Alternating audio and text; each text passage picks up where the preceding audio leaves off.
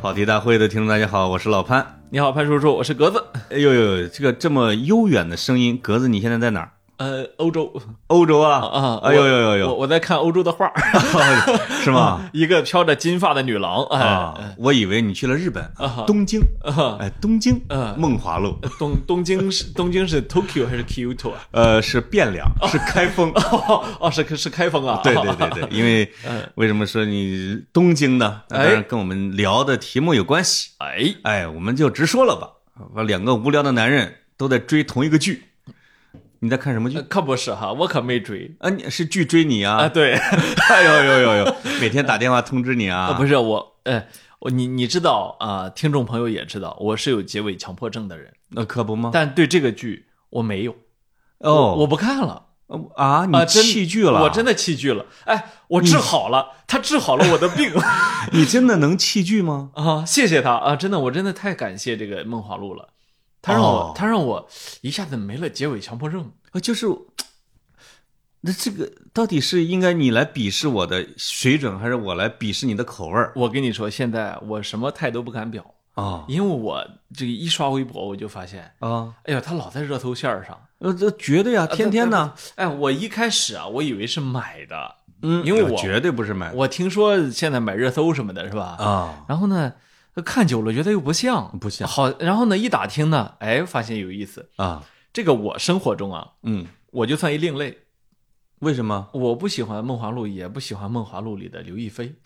啊。就这么旗帜鲜明的准备挨揍了？然后这句话一出来之后啊，他用了一分钟跑题被弃剧了 啊，对对啊啊！这你被灭灯。整整个这一期节目收播放量一百啊，它的播放量，呃，这个《梦华录》的播放量应该是真的，因为有我有一次随机的，周围加上我五个人，我问了一下，嗯，男女都有， 啊，全全在看，你想想看吧，全在看，你这几年碰到一电视剧，见了面问我有几个我看过，嗯，对，不多吧？啊好像也没跟你聊过什么剧，对，就是因为你每次一碰瓷儿，都发现我没看过因为我每次聊剧，你都在看一些网络小什说，么玩意 儿 我也不知道哪一种更低端 啊，哪种更庸俗、猥琐，啊！不是我，我，我，我觉得啊，呃，首先呢，我我改了啊，哦 我那一段是体验生活啊啊，你现你这个也气了，啊，我我没完你，到底是什么让你洗心革面啊？我我没有浪子回头。我没完全弃，就是没结尾的那几个，我每天还是三张三张的看啊哦，然后就是我想看到结 尾，看到结尾就气，哎，呃 然后呢嗯，但是呢。呃，我我本质上确实不是这种嗯文化的消费者，嗯，就是我，我看这个看不太出愉悦感。大概看了几万章之后啊宣布自己不是消费者。对对对对对，你说实话啊，这些年来你看这网文一共花了多少钱？嗯，七天六块嘛，我总共就看了看了俩俩月啊，这啊，一星期六块钱嘛，怎么可能？四六二十四？就光聊都聊了两不是两两期跑题不是，那是啊我说的是收费的，哦啊你大部分其他情的况看的免费的大啊，部分情况下都免费啊，那你也就是花了呃五六十块钱啊，几几十块钱吧啊，这么便宜，还啊还不如那一阵儿被你带着斗地主的， 你对不起花的网，钱多，！你对不起网文界啊 真的是我我今儿下午开车带着我的小侄子啊他用我的手机斗地主，啊叔叔快点给我充值。哎然后我说行啊，二百，然后把脸往我这一晃，哎，我说你充了多少？他说两万。嗯我操然后后来发现吓我，但是他的对手啊一点九亿个豆豆，哎呦一算就是两万，哦。是吧？哦至少是两万块钱。是我现在对你们的那个呃多少钱换多少对，豆儿对我们地主界这个财富不太也了没解什么概念，不太了解了啊啊。那么我问你一下，就哎是你是怎么入这个坑儿的？你怎么跳出来？这个我们等一会儿聊啊。啊你是怎么开始看《梦华录》的哎，刘亦菲啊，啊？哎，啊你知道就你是喜欢刘亦菲吗？不是就是我那天还还还说起一个现象，就是有一些人啊是天生长得仙儿仙儿的，你知道吗？啊，刘亦菲就属于这她种，长得像网文儿是吗？呃， 不是网文仙儿，啊，对啊，是你看的往往不是都是那网文里面还有鬼呢啊，不 不不全是仙儿 啊。啊，这个呃，我我就也不知道是出于审美啊，还是出于什么哈。原来的时候特别喜欢她那长相，嗯，嗯，哎呦，我觉得真仙儿哎。那是看的什么剧也不是什么剧，我其实以前没怎么看过他的剧。啊？有可能是就看的图，对对，就哦就是看格子老师看着图也行。 啊，来来来，继续 聊。啊我看文字还行的， 什么玩意儿这都是啊， 啊。然后呢，我就想看看它到底现在是啥样儿。啊啊，有这个好奇心。哎，有这好奇心那，这说明呢，就是前面这第一波的宣传也是把你给带进来的，那肯定对吧？你他有他这个宣传点呢，所以人家的宣传还是有价值的有价值。啊。就是大概好像是过了什么多少年之后，刘亦菲什么更什么了啊，更人间了什么之类，那你失望了呃，我说实话，我仅代表我个人观点啊、啊。然后大家也千万不要因为这个打我哦，你得允许我有喜好，你得允许我有我自己的审美。啊，这就是，而且你可以重申，嗯你确实是喜欢女性的呃，对啊，啊，对吧？然后我觉得你才有批驳的资本嘛哎、是啊，我真觉得它不好看了，就是哦那股仙气儿没了。哦哦，这对我来说是好像，哎，当然有些人可可能会说这太直男，或者说这太观点太传统什么的，啊，哦这我也认啊、我也我我说实在的，我比听众要检讨我自己，检讨的多。就是哦我经常会会想，我为什么会产生这个观点，我为什么会有这个想法？哦然后呢，但是呢，我看着他，然后再听到他说话，我实在是有点难以觉得这是哎，那你刚才说你喜欢的仙儿的哈，或者那你你从小到大喜欢的女明星列几个？哎，不一定仙儿啊，呃啊我我是比说如我是说，恰好刘亦菲是我觉得啊，挺仙儿、其他啊的还有谁？你觉得？那不行，我不能说，我怕我大家跟我打起来啊。那那倒不一定，说一两个呗。嗯，嗯，李嘉欣怎么样？不是我那年代的你的年代的贾玲，啊，贾玲老师挺喜欢， 呃对吧啊？这挺挺你啊你你那挺年朴代实的啊那就是杨幂啊，不行，啊嗯，不喜杨欢幂也不行啊不喜欢啊，啊，那个那还有谁啊？周迅，呃，不太喜欢，呃，那也不是你那年代的吗？还是呃不你是我们喜那欢年代的啊，哦，那我就知道还有谁了。哎呃，倪妮嗯，我都记不住她长啥样儿， 哦，闫妮儿那这可以，可以，啊可以 啊，啊，姚晨呃这个不是这些都能记住啊，呃这个都可以，没问题哈。啊。啊郭芙蓉你也喜欢呃啊，那我不喜欢能挨打，我跟你 哦，那我大概知道你的口味了说。什么我不是啊哎，这这个和刘亦菲没有关系啊。嗯呃，单纯的去讨论刘亦菲的时候，让我想起来我以前一个朋友，嗯呃，也是我认识她的时候二十左右，二十左右那个哦朋友，也是一个一个女孩儿。那时候我就觉得长得特，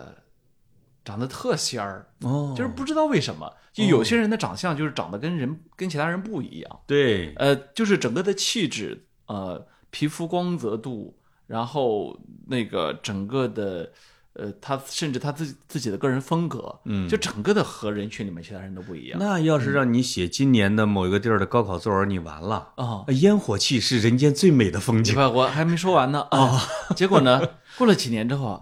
这姑娘真长变了，就是变成什么了呢？嗯，变成了一个极为干练、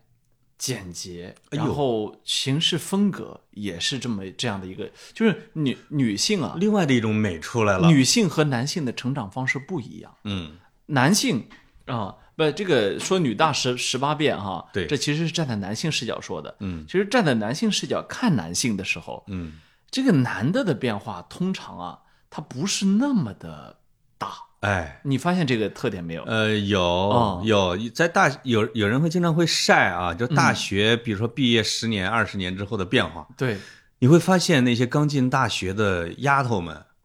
跟她十年之后的她，你是认不出来的。你以为俩人呢？你完全认不出来，经嗯常而且大学里边呢，经常是胖胖的丫头。啊，哎，你就会发现，天哪，怎么就是女人倾向于把自己搞得越来越瘦，越来越干练、啊，越来越优秀。嗯，男的大学的时候全是小田鸡，嗯就是马杆儿。哎，十年二十年之后，那个腿肚腰、哎，越来越肥，哎，哦越来越肥，越来越粗鄙，然啊后身上带着抽了过多的烟，喝了过多的酒，是带来的痕迹啊。确实是，对，确实是这个在这方面变化比较哎大的。但是我跟你实话说，就我那个，就我那个朋友，我没有觉得他变得不好看。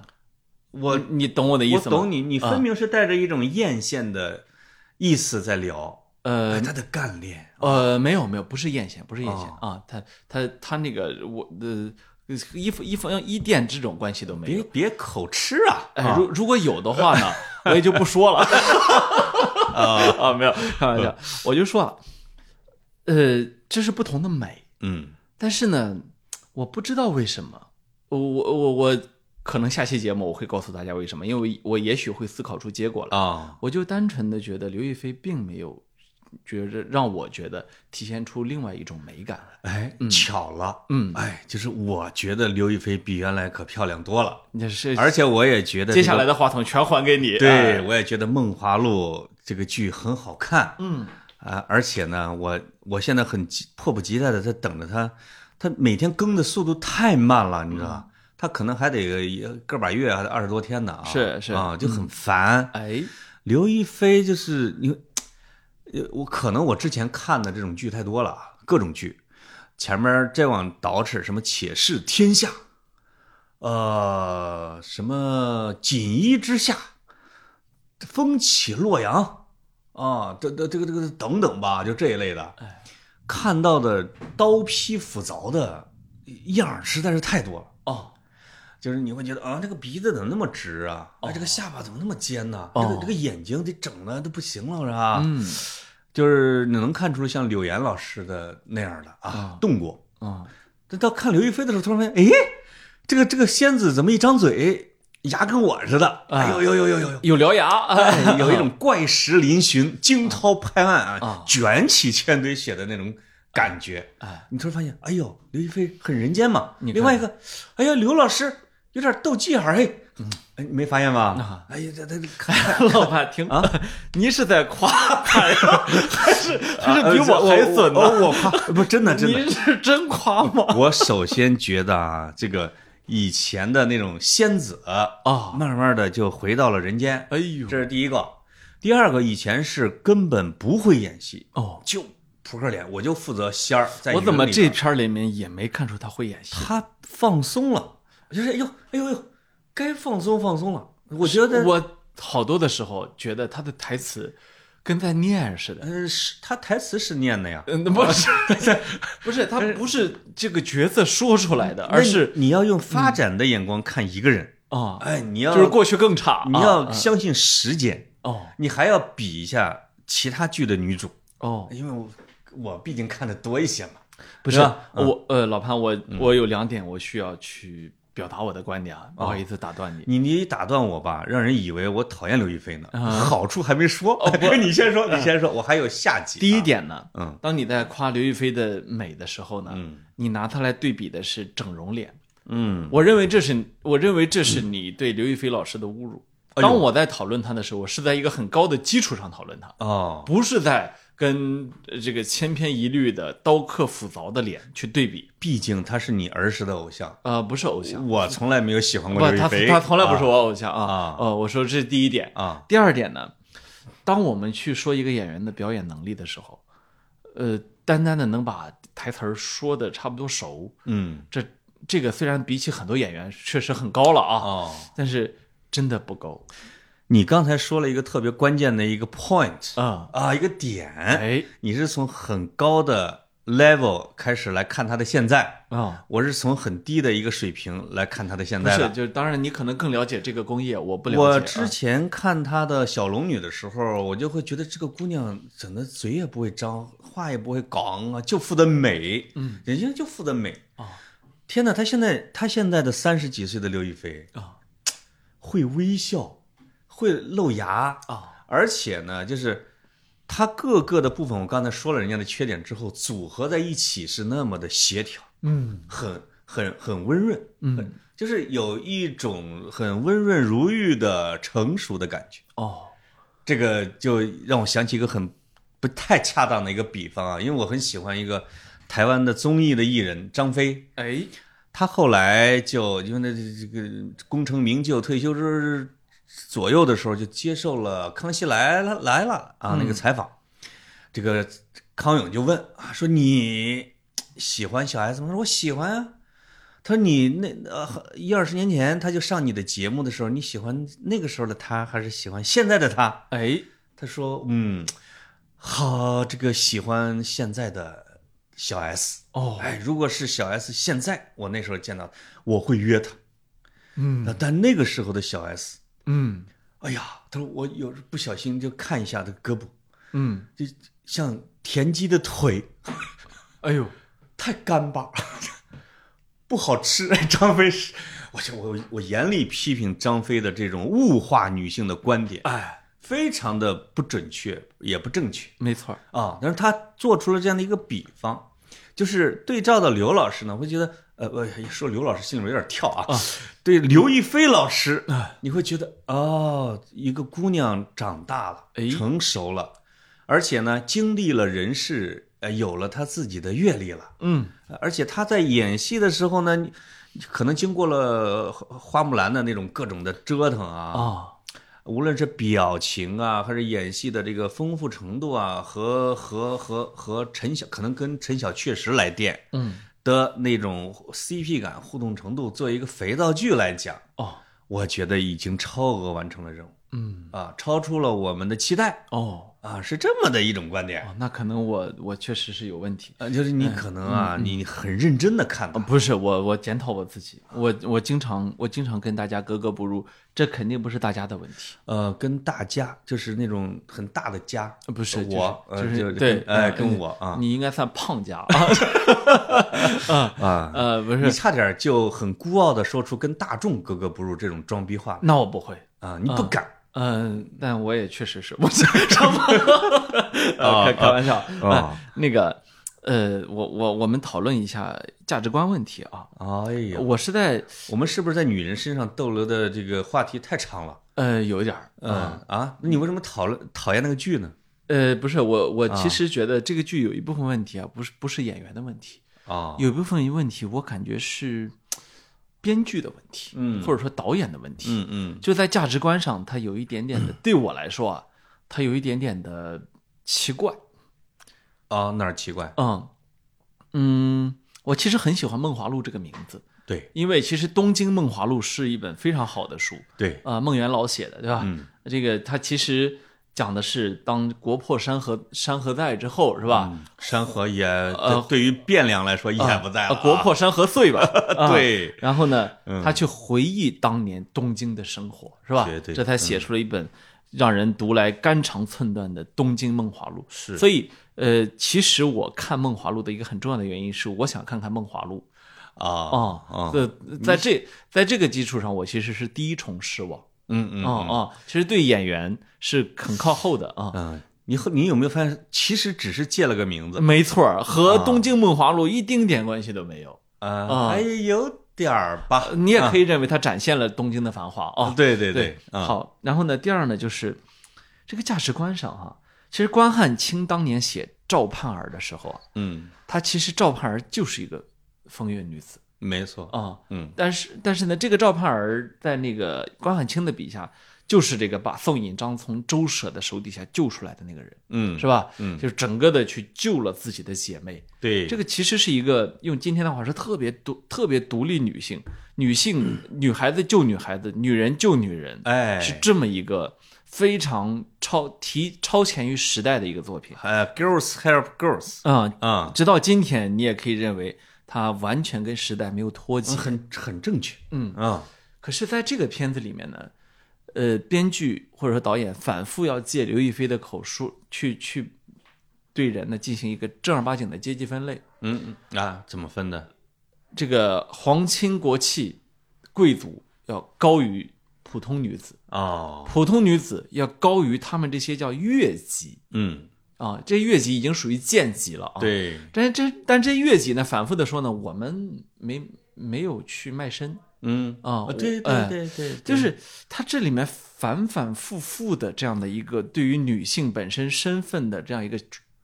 强调啊，对，而且是自己本身处在倒数第二，反复的去强调自己不是倒数第一这一点，没错，让我觉得，嗯，我不知道是不是我过分敏感啊，呃，不敏感啊这这，我觉得我完全同意你啊，在这个角度上，我完全不敢反对你啊，任何的反对，因为你首先你说的都是对的，因为因为那几样东西啊，在当代的思想意识其实还比不上人家关汉卿嗯啊，这个剧里边确实到最后还在强调，我连试身都没试身啊，啊这个就腐朽了，这是第一个。第二个呢，就是刚才你说的，啊，就是这里边的霸道总裁和体制内男朋友什么之类的啊，啊 就是确实在分类。啊宋引章也是说自己是个月宫，所以说然后呢，赵盼儿说我是脱了级的啊，我先说我是脱了级的，那你这个预设你再级就很差是吧？然后呢，当年宋引章第一次把周舍带回来的时候，他不允许宋引章跟周舍走的一个很重要的原因是士农工商商在最底下，没错啊，就是他他对男性也进行了这样一个分类。没我错，我我是想说呢，也许放在具体的历史场景下，你如果让一个人去选择夫婿的时候，对士农工商，确实当时存在着这样的一个一个一个一个一个嗯这一点嗯上可能得需要掰扯一下，你先说完啊。嗯嗯我知道嗯关于这个排名的问题。对，啊，不是，也许他当时确实有他的排名，这嗯有啊，没问题。但是呢，嗯，就看你怎么去去去去看待影视剧这个问题。嗯所有的影视剧都是在今都是在演今天，嗯没有一部呃影视剧是说 OK，我完全是历史啊，对你放心啊，嗯，这个我跟别的一点关系没有。嗯你即便是在拍关于历史的纪录片，你其实也是金人去拍，嗯是吧？你比如说我，我会说，为什么我们要反复不断去写苏轼传、李李白传、杜甫传啊？为什么我们要反复的去写不爱因斯坦传，说不同的传记？为什么呢？因为我们在用。我们在一直不断的用历史的发展的眼光去看待过去，对吧？没错啊嗯，这是一个大前提。那么在这种前提之下，当你去拍这个的时候，你反复去强调这个阶级分类，你想说什么呢？嗯，其实这个反倒暴露了，我觉得剧的创作者的思想意识还落后于人家。这个就呢是，这个剧有点配不上宋朝真实的历史本我身我。配不上，啊配不上，因为嗯有这么几个理由啊，就是首先刚才我们说这个士农工商的问题，实际上宋朝和北宋和南宋啊，在它最顶尖的时候，比如说非农业收入占到它总财政的百分之八十五，嗯，这是这个比例是超出了，可能就到我们二十世纪六七十年代，恨不得再往后，这个比例还要高。嗯就是非农业占百分之八十五，你你想想其他的朝代，就就是它的往往是借着海上丝绸之路啊和它自己的大量大城市的这种商业，哎，包括它的城市人口达到了百分之二十五到三十，是，最在它最顶尖的时候，嗯而且从法律上，就是你可能是士农工商，我们咱们就说念顺了啊，或者说老百姓可能还存在着这样一种意识。从法律上，他们实际上权利真的还进入了一种平等的一个状态。你可以，你可以打官司哦啊。你要是真欺负我，我就真打官司啊。因为最近在看宋朝的一些这个案例啊，或者什么之类的，哦， 包括财产权，包括女性的财产继承权。哎，欧阳修就被弹劾，然后给贬走，就是因为说他贪污了他的外甥女儿的财产，哦，因为他的亲妹妹的女儿，呃，妹夫死了，然后呢，亲妹妹也死了，他就以他妹妹的名字啊，把把把他那个外甥女儿，就是因为孤儿了嘛，哎按照法律，这个孤儿是继承了父母的财产，对女性用他妹妹的名字买了田地，就被就被谏官给弹劾说，你竟然不是用小女孩的名字，你用的你妹妹的名字，哦，你贪污了人家的财产，对，给贬了。哇，就是在这种实打实的权利上，啊，宋朝的女性的地位是真的是能达到了一种古代社会一种很高的一种水平的。啊，嗯，所以，没有表现出来啊。嗯嗯所以，所以我们一开始说的这个，这这个又是喜欢长相，又是喜皮肉，我觉得这看影视剧的时候，这是最初期的，啊，是吧？啊我不喜欢，我不喜欢的长相真的很多。啊哦，但是我哦，是举一二，啊，但是哎，你比如说，我第一次看《末代皇帝》的时候，末代皇帝啊，啊你不喜欢尊龙吗？呃，我我倒也没有不喜欢尊龙啊，我还 不没上套啊哦嗯我还我还没那么自信。 那个那里边还有谁啊？不是，就是末代皇，就是第一次看《末代皇帝》的时候啊，我记忆中哈、这纯是记忆中，嗯，好几个人的长相我都不喜欢。哦，重新去琢磨这个片子的时候，我觉得这几 个人都挑的是有他的道理的那是啊，啊，是有有其道理的。对，啊，甚至甚至你说那个，我我我前两天我才意识到，在这个叫什么，嗯，有一部什么电影来着？就是当我意识到一个很著名的演员，今天很著名的演员，曾经是那个电影里面我很讨厌的一个人的时候，啊，啊、我我我会反复的想，就是当年的选角导演或者当年的导演是有他的眼光的，对吧？啊，他这个比我一个普通观众强，嗯那是，而且在这个维度上是强很多的，是吧？没错所以我我我不完全的信任自己关于皮肉的这种外在的 判断啊啊，你怎么还在纠结“皮肉”这两个字？不不我我们都说到价值观了。对，所以我我我会说，其实真正的原因在这儿。我、啊我觉得我我我觉得他比我看的一些网文啊、差不多。就是今天不知道为什么流行文化在变得腐朽，哎，就是这一点很可怕。呃，就是你发现了一个本质啊，但这恰恰是我们爱它的理由。哦，这个本质是什么呢？它是打着宋朝和梦华录的旗号，或者说皮啊，塞进了关于霸道总裁啊，关于这个女性新热点主题，嗯关于呃贵贱尊卑，贵贱尊卑和这个什么什么男朋友啊，就这一类的放进来的哦啊，来抚慰现代都市以女性为主的夜间，呃，这叫什么？呃，夜间疲惫的心灵，嗯，就是让他们放空，不要思考，愉悦，好迎接第二天平凡乏味的工作和生活。嗯，enough，这我这个是有论据的，就是你只要让他一思考这件事情，也并不是代表我们的观众是不想事情啊，就我们的观众都是很有思想的。我的朋友告诉我说，我一我想的事儿已经太多了，嗯，我在一天里边，我需要有那么两个小时时间是什么都不用动，嗯，我就呆呆的傻笑，放空我自己，好，第二天再去见我的领导。哦，哦，他说这个剧满足了我所有一切的需求，我可嗯人还美、啊，人还美哦哦，是这么的，所以我也喜欢呀、嗯，是我可以理解这种需求，但是、呃，看这样的东西并不会让我觉得这么轻松，它会让我觉得不安。这只能说明你的工作量有点小。啊，不是我的意思是 说，工作压力我我的意太思大，我我也有我的肥皂剧，但是呢，啊是吗但是呢，我我我，如果他的价值观跟我真的在冲突的时候，嗯我无法做到去享受它，啊，嗯，刚才你刚才确实说到了那个坑节儿上啊，就是，呃，话里话外的不平等嗯啊这这个不平等，如果是我觉得你你要想拍一个宋朝的片子，嗯，而且呢三姐妹北漂创业，嗯，是吧？你你在这个商场打出一片天下，哎，那你应该浓洋溢着浓浓的平等的意识，嗯，是吧？和现代感啊，就这个里边，嗯，你让你要让别人告诉一个宋朝的一些东西，哎，宋朝不仅仅是有那种时髦的呃宠物美容店呐、冰镇饮料店呐、什么皮鞋店呐、等等，它它实际上在它的人格呀、或者精神的世界是极具现代社会的，嗯，所以它被那个吴钩嘛，就是这个写宋的，他就呃或者是被海外的汉学家称为叫现代的拂晓时辰。啊，哦，就是中国到了宋朝的时候，已经到了宋，就这个现现代的早晨，哦，只不过又后来又没入了漫漫长夜啊，罢了。嗯，那你这确实要对得起它哦啊，要对得起它。哦，对但是从形式感上啊，商战呀、这个斗茶呀、做点心呐、之类的吧，哦还是不错的哦，啊，还是不错的是是，我嗯当时去开封的时候，还专门跟当地的文化专家我们一起聊，啊啊，就聊到说，其实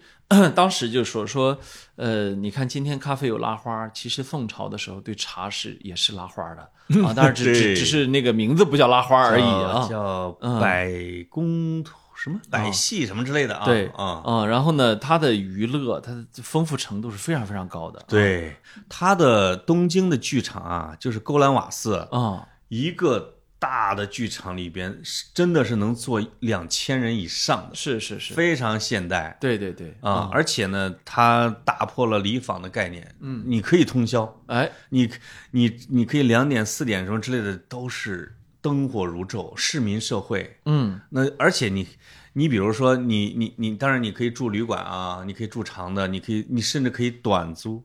你可以钟点儿，哦，啊、然后政府呢会把一些工程，比如说给一些这个呃富商啊或者人去做，它是有一套非常严格的招投标，啊，它是招投标的，哎而，且是有法律文书在这里边放着对对对，啊，所以它它整个的宋朝的法系已经进入了一个很完善的这样的一个状态。嗯，宋朝是个很有意思的一个时代啊，所以呃，那个叫宋，呃，这几年创造一个词儿叫宋朝嘛，潮哎流潮流的潮，对，啊，呃，我觉得也也有意思。为什么大家都会对呃公元这九六零年左右啊，嗯这样这样一个时代会感兴趣？其实挺有意思。就是我我今天走在路上，我还在那想哈、嗯你的我们过去说唐诗、宋词、元曲，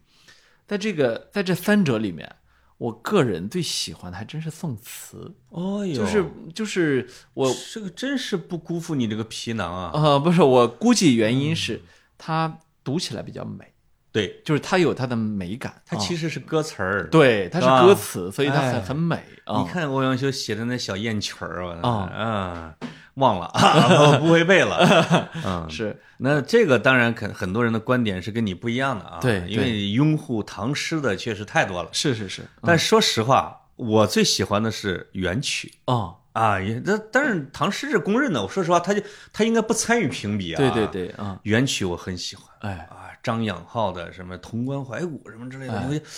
它是元曲比宋词要更自由、更粗放哈、就就那样的一种哎啊，一而且确实也带着那种恨劲儿。你也不知道为什么，反正因为汉朝知识分子在元朝肯定都过得不好嘛，没什么科举，哎那写的那些元元曲儿恨不得都是搞造反的，哎，哎，也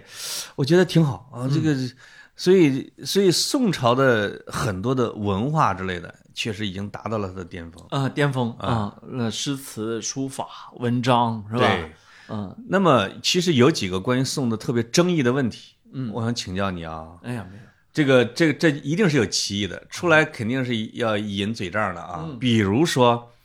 你觉得宋朝能不能打？因为咱们聊的都是它的文治啊，是是是因为大家经常说他们不能打，怎么会被灭国两回啊？啊，我就问你，宋朝能不能打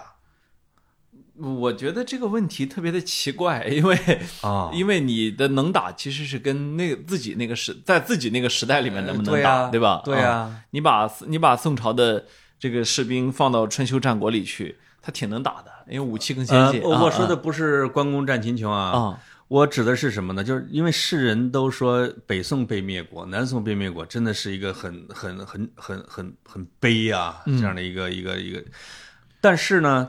往往你面临的又是金辽、蒙古这种在同时代已经发展到了鼎盛时期的草原政权，对战斗力世界那就是首屈一指的。嗯，那你去一趟西亚灭了五十国啊，是成吉思汗，南北宋抵抗了三百年呢，哎，啊，所以从这个角度上，我个人的意见，当然我认为宋朝的战斗力不差嗯，从啊呃，一个朝代战斗力强不强，也许真的得看它存在的时间长度，嗯啊，存在时间长度长，基本上就说明还能保护自己啊，你不能光看它屈辱的时刻，是吧？嗯啊，兵逼城下，必须必须签下盟约，是吧？嗯那种时刻当然是是非常非常屈辱的，是吧？对，但是，呃，他呃，另一另一点就是为什么他的屈辱能够被大家铭记，是因为他后面反复的有时间诉说自己屈辱过 啊，就是他写了无数的这种东西，这这个拍拍拍胸脯说。哎呀，真是再再要再要来当当年那么一遭，可真是遭了罪了啊！对啊，他他有时间去反复的说这句话啊。哎没错儿，就刚才你说到那个这个朝代的时间长就厉害啊，就是，呃，有一种观点，嗯，就除了春秋这种，你你没法说它到底是不是一个统一政权啊，对，宋朝是持续时间最长的，嗯因为北南宋是没有断的，嗯，是吧？因为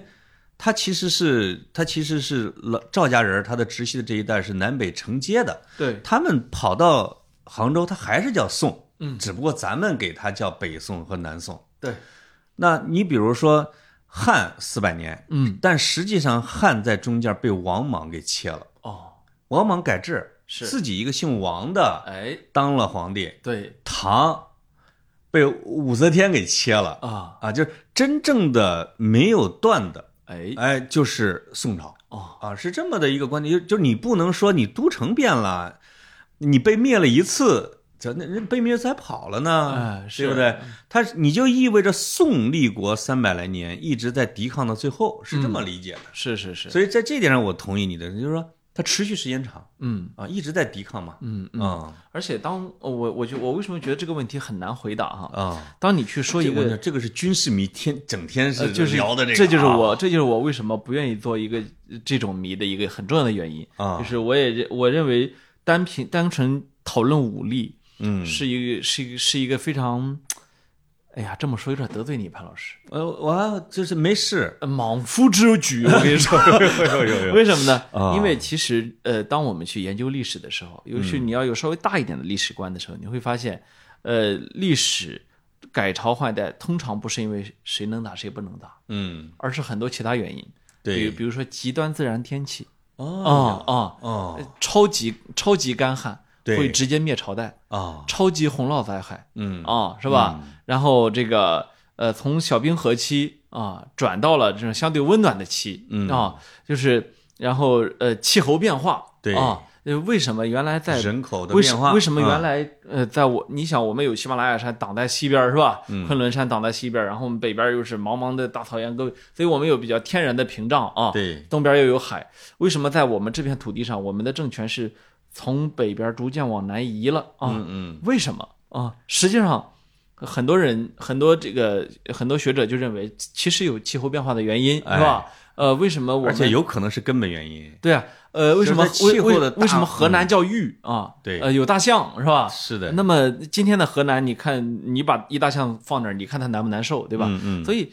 就是当我们去讨论的时候，不能光去讨论武力值，嗯，哎，是吧？这个武力值这个东西啊，是一个非常显象的嗯啊，非常的。你说这个，嗯，清朝最后灭灭的时候说啊，八旗子弟只会遛鸟儿，什么？对，他就是不只会遛鸟儿，他就是一天到晚在那儿练射箭。练练练怎么着嗯去用长弓啊，练练怎么着用长矛去打仗没有用啊，对因为你面对的是工业革命，是是吧？是所以，所以我我经常会觉得，嗯，根本原因也许不在这上面啊、而且就跟现在的打仗是一样的啊，嗯比如说你发明了一个高超音速导弹，别人没有，你就是降维打击，嗯你就可以灭灭他国啊，就这种的。其实，在古代也是一样的，就是我经常会想，有时候你说的那个特别对啊，有时候啊，就是环境的变化是决定性的，然后呢，这个工具的革新也是决定性的，是你真正没有所谓贤臣小人，民心向背，啊，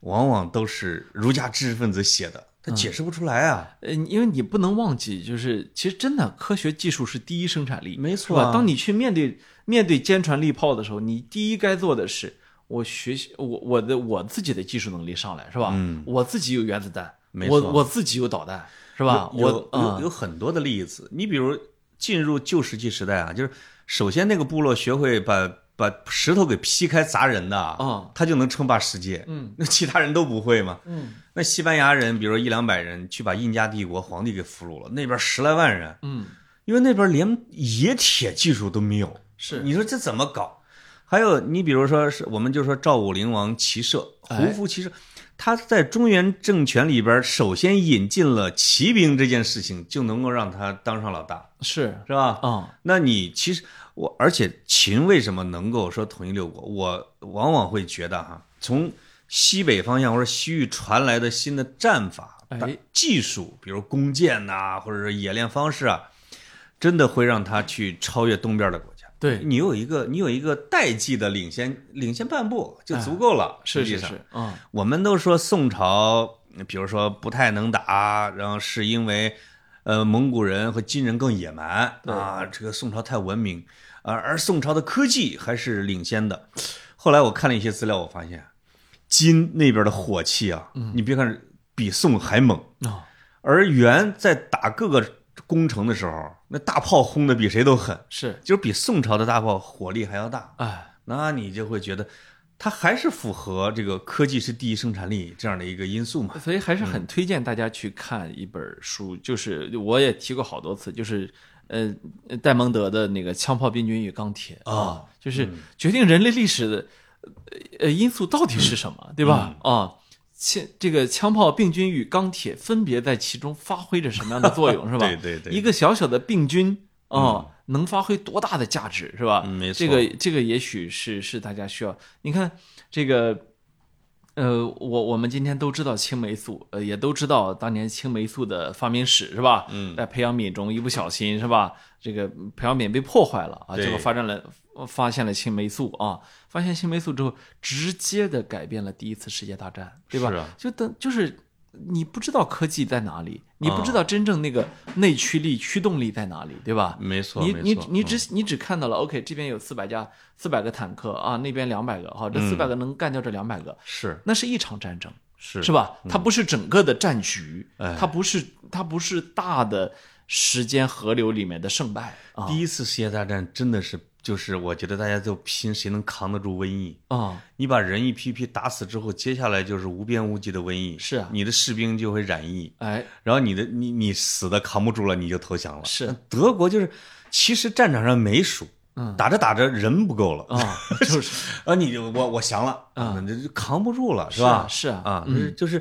你就是你外界的因素影响的太多没错啊。啊我所以北宋和南宋啊，当然北宋的这个被灭吧，确实也因为都城在开封太次了，这都城是啊整个的看起来来说，宋朝没那么文弱。啊。整体的气质，就是士大夫的气质什么之类的，相当是还是比较刚健。而且你啊，看啊，我们正好就说到刚一开始说到梦华录是吧？嗯那东京梦华录，对东京这个城市啊，就开封这个城市啊，啊，光被洪水灭城灭了六 回，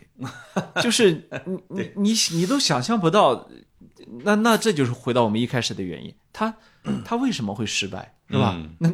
这这也是很重要的原因呢、呃，啊就是生活在一个洪水永远在威胁他的城市，对啊，这里边就有进来了一个问题啊，这个为什么宋朝要建立在这种危险之地？嗯啊就是我这人都说这他妈君主傻呀，是吧？但实际上他也是被迫的，嗯，被迫的是什么呢？就是前边有西有西呃周、秦、汉、唐这种的，都是在关中平原建都，然后加上了神都洛阳啊、陪都啊这些的，这两个地方来回当都城，恨不得二十朝以上。就就光那宋之前，没错，嗯到了什么程度呢？到了没有木头了，嗯你盖宫殿都找不着木头，是然后你的人口膨胀的那个地的肥力已经长不出庄稼了。没错，到唐朝，你比如皇帝在长安都吃不上粮食，有一次饿了半个月，就是唐他要到洛阳那边去取粮食，嗯要救食，嗯要通过函谷关，洛阳也进入了这样的一种状态。哎然后呢，开封汴梁那个地方是河流遍地，嗯杨广留下来的这个大运河或者黄河之类的水利之变，对经济能够立得住，粮食能马上运到，哎他首先得解决是这个问题。是是是那你要是还在关中那待着，你都养不活自己，嗯你就没办法，对吧？你等于在沙漠里边建了一个都城，哎。所以他在他这儿也有他的合理性的所以最后到杭州爽吧，就发现哎呦，还是真的还是鱼米之乡好啊！ 啊、 而且有长江天险，对呀嗯人家又扛了一百多年嘛。是啊，其实从赵匡胤开始一直到后代，每一代皇帝都跟大臣讨论迁都问题，哎，说咱这儿啊不能打，防不住，防不住啊，得往洛阳迁嗯啊。他们最主要的是往能不能往洛阳迁啊？啊，但是古代的祖制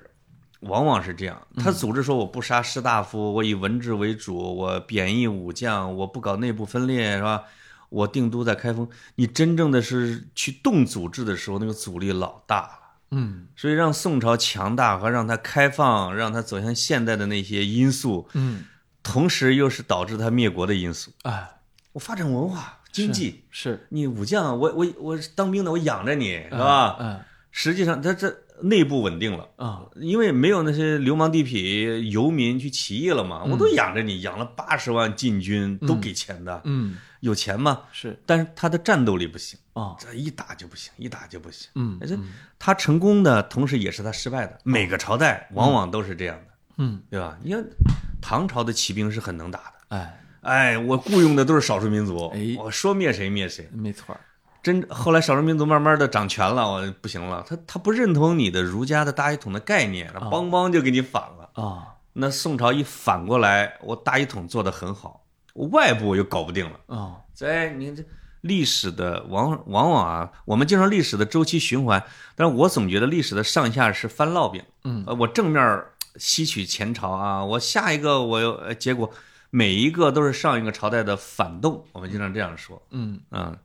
呃，到后来就不好说了啊，嗯嗯，嗯对。然后我我是觉得，你看啊，你刚才我们说起都城，嗯当年朱元璋定定都南京之后啊，嗯，没过多久他就动了心，他要他要在自己老家凤翔盖哦盖宫殿啊，哦呃然后呢，而且真盖了，我看呃啊，把地基咣咣咣给打了对啊，所以后来那个他是个农民，后来我他真是后来回老家的，后来我们那个故宫的那个呃，我在故宫六百年那团队还专门去那边拍了，啊去凤翔拍拍什么呢？拍的就是故宫研究院，呃，不，故宫博物院啊，在凤翔考古，考古往下一挖地基，发现跟故宫是一模一样，就是对那个水准啊，那个格致啊，那个深度啊，那个宽度，啊那个城墙的厚度，啊，跟故宫是没什么区别。他那啊个那个也是世界文化遗产的一部分，就是就是呃，明清皇宫啊，对，也包括朱元璋他爹爷爷老家的那边的，哎、凤翔啊、对，结果呢，这建了没多久就发现没钱，嗯，没钱盖。对，啊，真的就是说你平地上带县城盖一宫 殿，你你搞不定。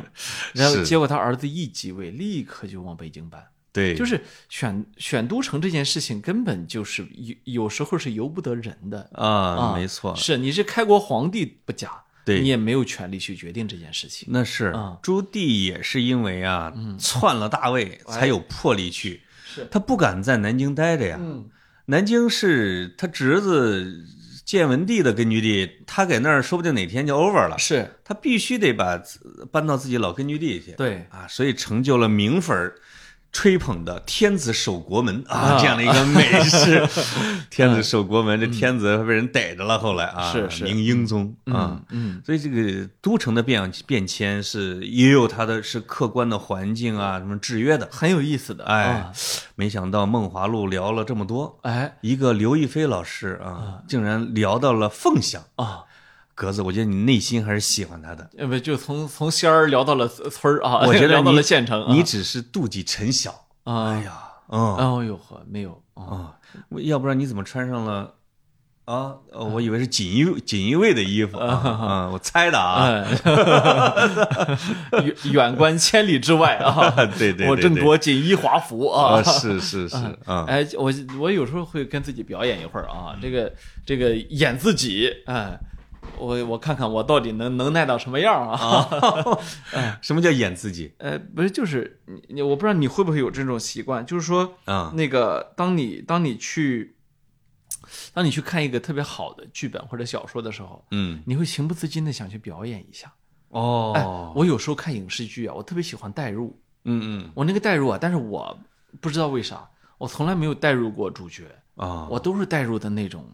就是就就特别那吊儿郎当的那种那种配角，对或者出门说了一句台词，被人啊，啪比一如个耳比光如，西门庆啊嗯嗯就那种嗯庆应伯爵、呃，庆算是一个主角花子虚，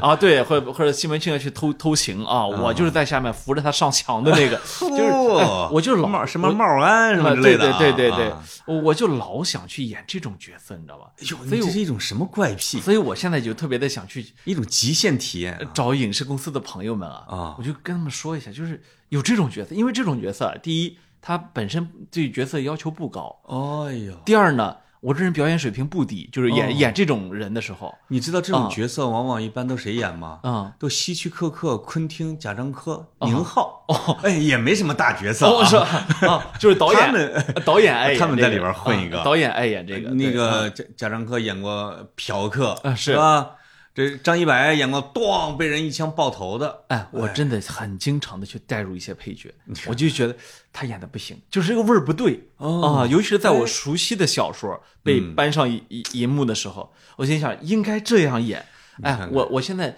我现在为什么经常去练自己的山东话啊？哦我就嗯不希望自己退化，我希望有朝一日，你看这些年已经出现了说说西北话啊纯说西北话的电视剧，哦，纯说东北话的电视剧，山山海情啊，纯说粤语的啊多了，啊纯说粤语的电视什么？然后我就想，有朝一日出现纯说山东话的电呃，视剧，纯说河南话的影视剧很多，呃，或者但是你说们是哎，真的是啊，呃没有纯说山东话的没几有，几乎没有啊是因为太难听嘛。哦不那不一定哦那个胶东话啊，道哥，道哥，啊，完了，我那日鸟道哥，不是，或 者说它这个啊嗯或者说它里面需要一个这样的角色的时候，这个角色只说山东话，哎呦然后半秃头，哦，然后我就把自己再剃一大半儿，然后呢，他需要我增肥我就增肥，需要我需需要我那个那个什么露着露着肚子我就露着肚子，反正就是、哦哎，你你你就是懂为了混个角色。你懂那种感觉你知道那是谁吗？啊、这个叫刘以达是吧？那哥们儿是什么剧，包括三级片儿，什么都演。哦你只要让我上，哎啊，都可以。 是，啊，有人家些有不缺钱，他真不缺钱啊啊啊，我也真不是为了挣钱，哦，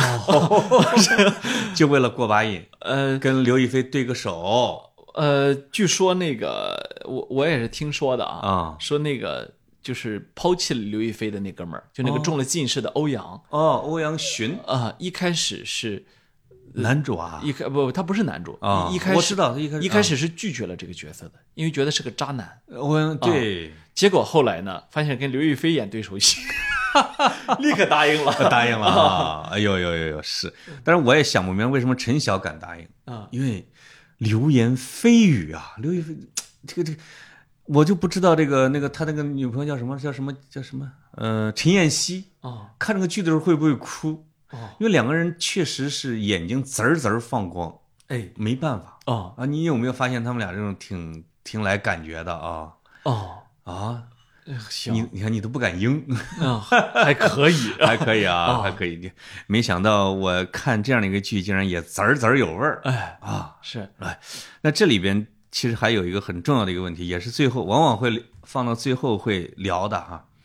有有国外的学者，就是当然国内学者也有说的，国外学者是普遍会说，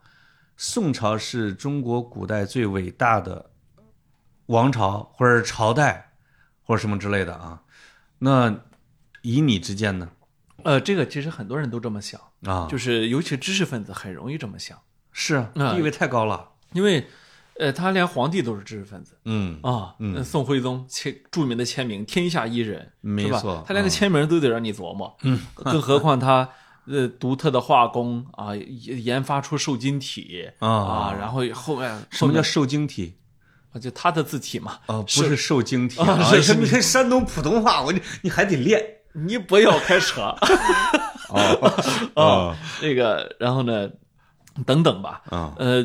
这这他，然后呢，知识分子呢，你看，不管你在改革派还是反对派啊，你是王安石跟苏轼啊，那两波啊，完全两波对着干啊，对，跟欧阳修啊对着干，好，这我这波上来，你那波下去，哎，但知识从来没，嗯知识分子从来这个社会地位都很高，啊。哎，苏东坡一路被贬到南边去啊，这个这个问汝平生功业，黄州、惠州、儋州是 吧？好，呃一路贬到南边去，可是呃深受爱戴啊，哎全国人民传抄他的手手抄本儿，哎，对，对吧？流流是流行文化没错是吧？啊，一写了一个什么，大家都哎呀，我开始唱唱啊，是。我开始听一听啊哎，我跟你说，我一直以为苏东坡是被贬的最难的，啊直到我后来发现， 我看书发现，妈有一个宰相给贬到了三亚哦啊，因为那个时候就叫什么，往往那个叫崖州哦是哦吧？是苏东坡那叫雷州，什么琼州之类的，嗯那个是给干到了崖州。我赶紧翻这崖州是哪儿啊？妈三亚，啊真回不来啊，那个啊，嗯天涯海角， 天涯海啊角的这 个啊亚龙湾啊宋朝的皇帝我没法杀你啊，啊我烦你烦的不行了，我只能往往南走，对吧？？嗯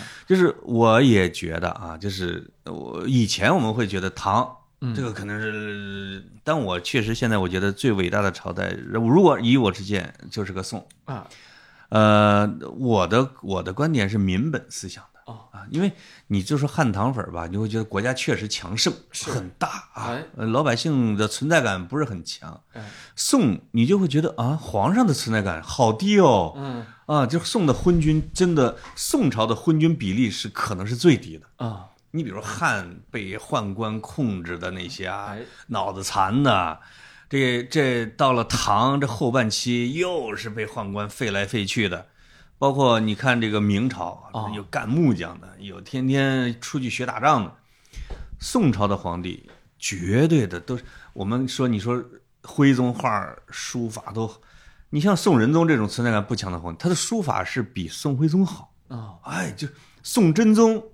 就是书中自有颜如玉，书中自有黄金屋这种，这是宋真宗写的诗，哎，劝学篇，专门劝全国的孩子读书的。是是是，哎他，你如果站在老百姓的立场，这绝对是整个古代最好的一个朝代。就是有一个例子，就是宋仁宗死的时候，因为别人都他老百姓都说他这个这个赵官家，这个官家平生只会做皇帝啊、嗯，反正有点弱啊，呃不会干别的，只会做皇帝。嗯，那宋徽宗，宋徽宗是什么都会，就不会做皇帝。哎，但是宋仁宗死的时候，就是那个东京汴梁的，不管是乞丐、小孩儿、妇女，都在皇城的外边儿烧纸哭。说宋朝的诗人他就记述说，他在山区里边走的时候，他就会看见井水的旁边有有女人在带着白色的纸在烧纸，在哭这个宋仁宗。哎，然后宋朝的使者去辽去报丧，去找谁啊？耶律洪基啊，就是《天龙八部》里边的乔峰的拜把子。哎，耶律洪基就见了使者，抓着袖子就哭，说：“四十年不识兵革也，哎，说咱四十年没打过仗了。”啊，然后呢，说我十几岁去宋朝出使的时候，仁宗看我小，把我带到他的屋，给给我了一件袍子，哎摸着我脑袋说：“你长大之后啊，咱们要以生灵为念啊，哎要以和平为念。是，”他把这个衣服就一直珍藏着。然后仁宗死之后，他就把这衣服盖了个衣冠冢，像哎自己的祖先一样，就是经常去祭奠。对对对，一直到死了二十年，仁宗死了二十年之后，宋朝再去北国，那时候洪基已经也差不多了，见了使者又掉下泪说：“呃，我到现在还在想念着仁宗。”哎，你就知道他拿到了历史上谥号第一个为人的皇帝，是是是，是是一个什么样的一个历概念是在吧？在儒家文化里面，人这个字儿可了不得呀，那那是至高无上的。可可真不是，可真不是谁都可以拿到对的啊，对，所以我们看到宋朝的皇帝昏君是不多的，是是是，啊、当然也在那，他昏点儿吧，他不太影响朝局，因为他的那个权力的被制衡的很妥帖。是，那宰相啊、首辅啊、枢密使啊，就很多就把他的权力分走了大半儿，他对经常就点头 yes 摇头 no 就完了，是 吧？是，你看宋仁宗中间啊，其实是发过脑梗的，中过风，哎，中过风几个月什么之类的，不能够什么开会啊之类的，那朝廷一点没耽误，实啊际上，因为有韩琦呀、有欧阳修啊，有什么傅比呀、有有狄青啊，这几个班子就给那办公。行，哎呦呦呦呦，这梦华录，啊我接着看啊，你弃剧，你不要反悔，你你要不要偷偷看，请我告放诉心你，改天请你测试我啊好啊，嘞 见了见了面随便来一句，我你看我能不能答上来啊 OK，好，好，拜到这里，拜嗯拜。